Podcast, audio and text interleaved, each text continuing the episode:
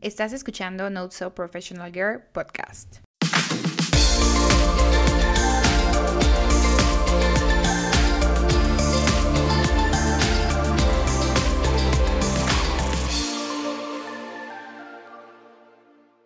Hola, ¿cómo están? Bienvenidos a otro episodio de Not So Professional Girl. Estoy muy emocionada de que estén aquí como siempre.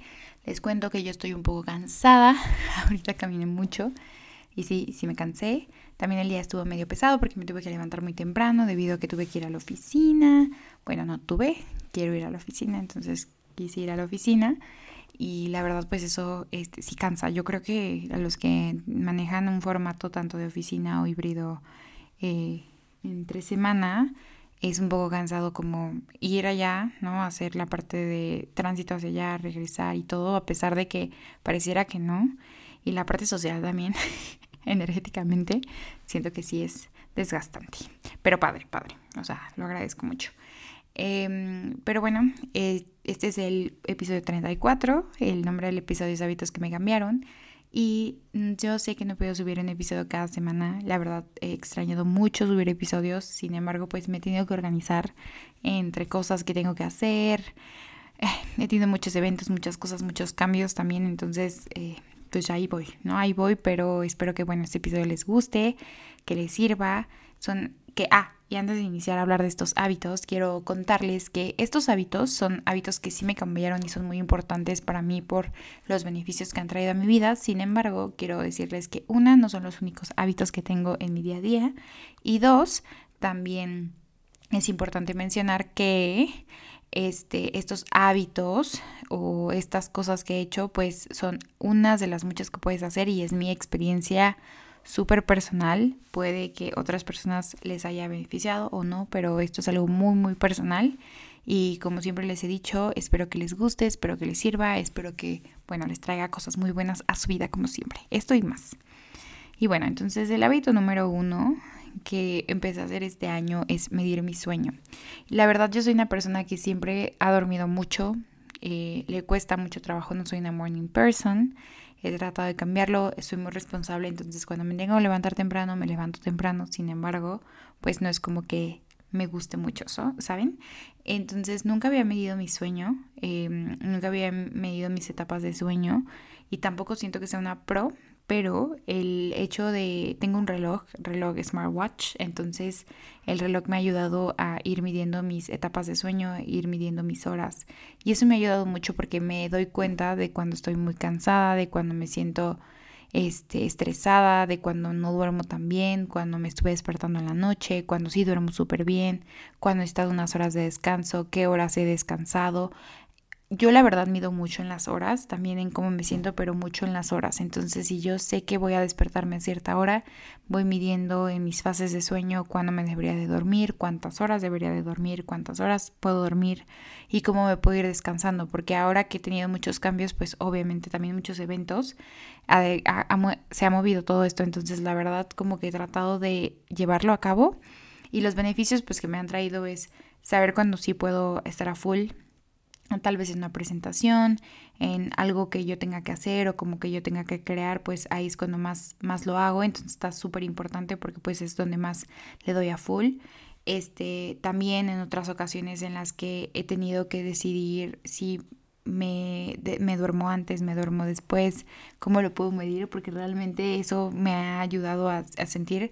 Y también cuando me siento muy cansada en el día a día, ya entiendo, porque yo creo que obviamente el sueño tiene un porcentaje muy alto, el peso muy alto en tu día a día.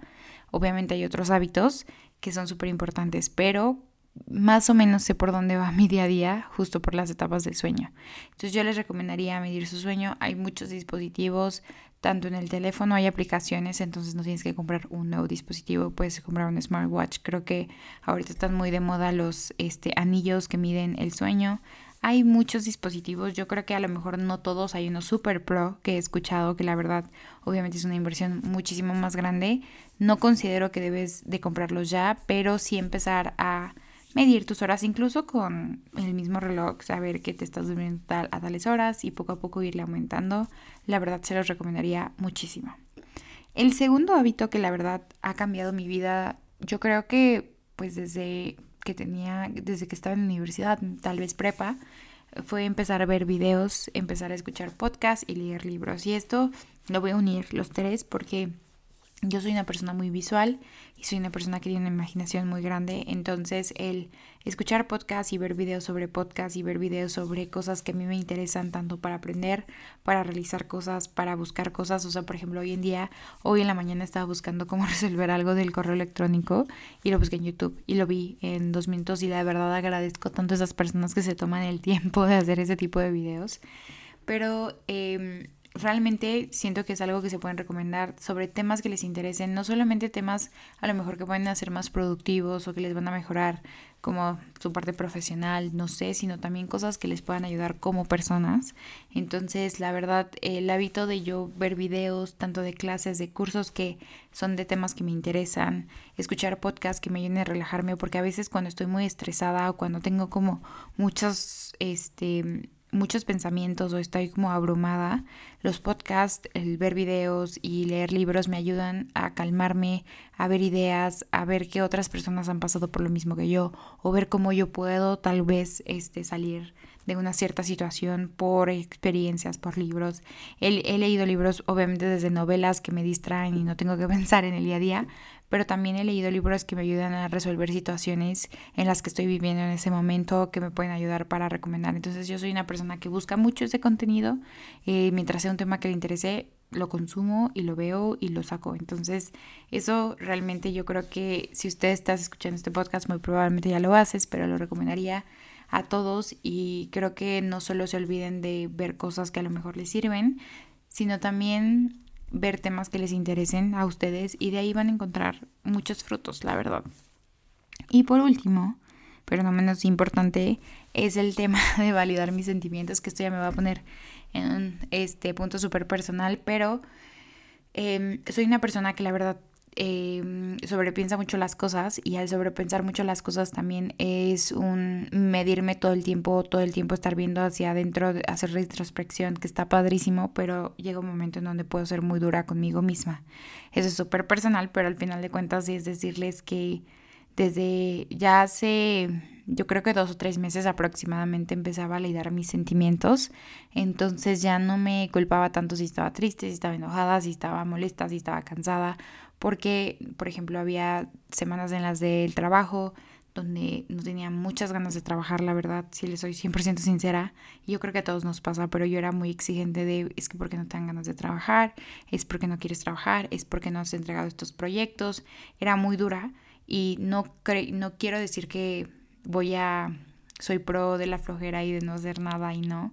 Sin embargo, no ser tan duros y, y, entender el por qué lo estás sintiendo. Y a esto me refiero a que, por ejemplo, si a mí me daban ganas de, no sé, eh, voy a poner un ejemplo, no sé, no tenía ganas de trabajar, yo me empezaba a mapear mis sentimientos y decía, a ver, ¿qué, qué pasa? ¿No? ¿Estás triste? ¿Estás enojada? ¿Estás cansada? ¿Estás frustrada?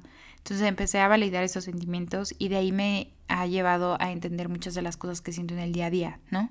Y no evitarlo porque a veces pienso tanto, pero no me doy tiempo de decir, bueno, pero ¿qué es lo que me da miedo? ¿Qué es lo que me da frustra? ¿Qué es lo que me da felicidad? ¿Qué es lo que me pone contenta? ¿Qué sí puedo estar haciendo? ¿Qué puedo agradecer? ¿Qué... Entonces empiezo el validar mis sentimientos, me refiero a una etapa de retrospección y no de juicio, sino de decir, tal vez estás sintiendo esto, está pasando esto y por eso sucede eso en tu día a día. Entonces, bueno, la verdad, esto me ha cambiado mucho la vida. Yo lo descubrí, em, empecé a darme cuenta que obviamente era un hábito que tenía que cambiar o que tenía que implementar más bien del hábito anterior al que tenía para pues yo poder disfrutar mucho más mi día a día y empezar a pues aprender, entender y que no todo va a ser perfecto, pero al final de cuentas esto es lo que más me ayuda y lo que yo tengo. En fin, espero que les hayan ayudado estos tres hábitos, que los consideren, que los piensen, que investiguen un poco más sobre estos tres hábitos que yo les digo. Si les interesó algún tema, por favor, coméntenlo. Si les gustó el episodio, por favor, dejen su review y también al final del episodio les dan una pregunta en Spotify, entonces si pueden dejar este, su calificación estaría más que perfecto y también su comentario. Y bueno, les mando un fuerte abrazo, espero que tengan una muy bonita semana y nos vemos en el siguiente episodio. Bye.